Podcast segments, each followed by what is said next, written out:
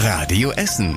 Der Tag in fünf Minuten. Am 26. Januar mit Stefan Weisemann. Guten Abend. Schön, dass ihr dabei seid. Es war absoluter Chaos heute Morgen früh an den Schulen. Was für ein Ärger rund um die Corona-Tests in den Grundschulen bei uns in Essen.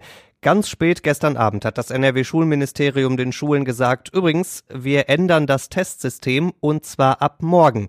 Mit dem bisherigen System waren die Testlabore völlig überlastet, viele Familien mussten tagelang auf die Ergebnisse warten, die Kinder waren in der Zeit zu Hause oft. Deswegen jetzt die Änderung. Ab sofort werden die Tests einer Klasse wie bisher erstmal zusammen ausgewertet. Wenn da was positiv ist, müssen die Kinder am nächsten Tag in der Schule einen Schnelltest machen und das Kind mit Corona muss dann sofort nach Hause geschickt werden. Das ist eine Regelung, für die viele Leiter von Essener Grundschulen eine glatte 6 geben. Am liebsten würden sie vermutlich sogar eine 7 geben.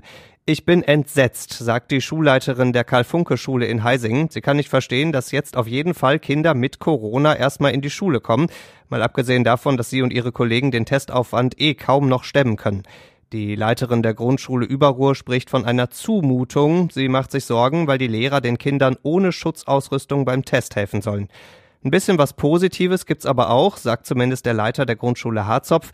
Wenn die Labore jetzt weniger Tests auswerten müssen, dann kommen die Klassentests zumindest hoffentlich schneller, meint er. Und was wünschen sich die Schulen? Die Leiterin der Schule am Krausenbäumchen in Bergerhausen sagt ein bisschen überspitzt, ein Sommerfest mit einem Feuer, in dem wir die Masken verbrennen können. Impfpflicht für alle ab 18, Impfpflicht für alle ab 50 oder gar keine Impfpflicht. Die Politiker im Bundestag haben heute das erste Mal über eine mögliche Corona-Impfpflicht diskutiert.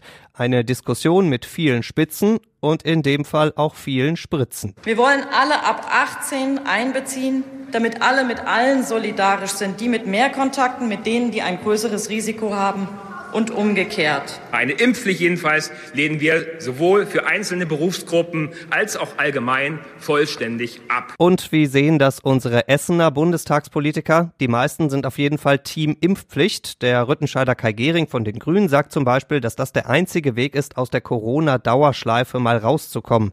Auch CDU-Mann Matthias Hauer sagt, dass nur eine Impfpflicht ab 18 endlich wieder Normalität ohne Einschränkungen bringt. Für Sebastian Fiedler von der SPD aus dem Essener Nordwesten ist die Impfpflicht das Richtige, damit es im Herbst nicht wieder eine heftige nächste Welle gibt. Und sein SPD-Kollege Dirk Heidenblut schlägt vor, dass zum Beispiel bei Veranstaltungen geprüft wird, wer geimpft ist. Wer nicht geimpft ist, soll dann eine Strafe zahlen. Viermal Ja zur Impfpflicht also. Dazu kommt ein Vielleicht von Astrid Timmermann-Fechter von der CDU. Sie hat sich noch nicht entschieden. AfD-Mann Stefan Keuter hat unsere Anfrage nicht beantwortet, aber die AfD ist generell gegen eine Impfpflicht. Mitte Februar sollen die Politiker über konkrete Vorschläge diskutieren und irgendwann im Sommer könnte eine Impfpflicht dann in Kraft treten, könnte wohlgemerkt. Schlimmer Unfall heute in Steele. An der Marienschule haben Schüler im Chemieunterricht ein Experiment gemacht. Plötzlich gab es eine Stichflamme. Die Kleidung eines elfjährigen Mädchens hat angefangen zu brennen. Mit im Raum waren die Lehrerin und drei andere Schüler, die haben das Feuer mit einer Löschdecke sofort erstickt. Das Mädchen hat trotzdem schwere Verbrennungen im Gesicht und am Oberkörper. Es wurde in eine Spezialklinik in Bochum gebracht. Warum das Experiment in Steele so schlimm schiefgegangen ist, wird jetzt ermittelt.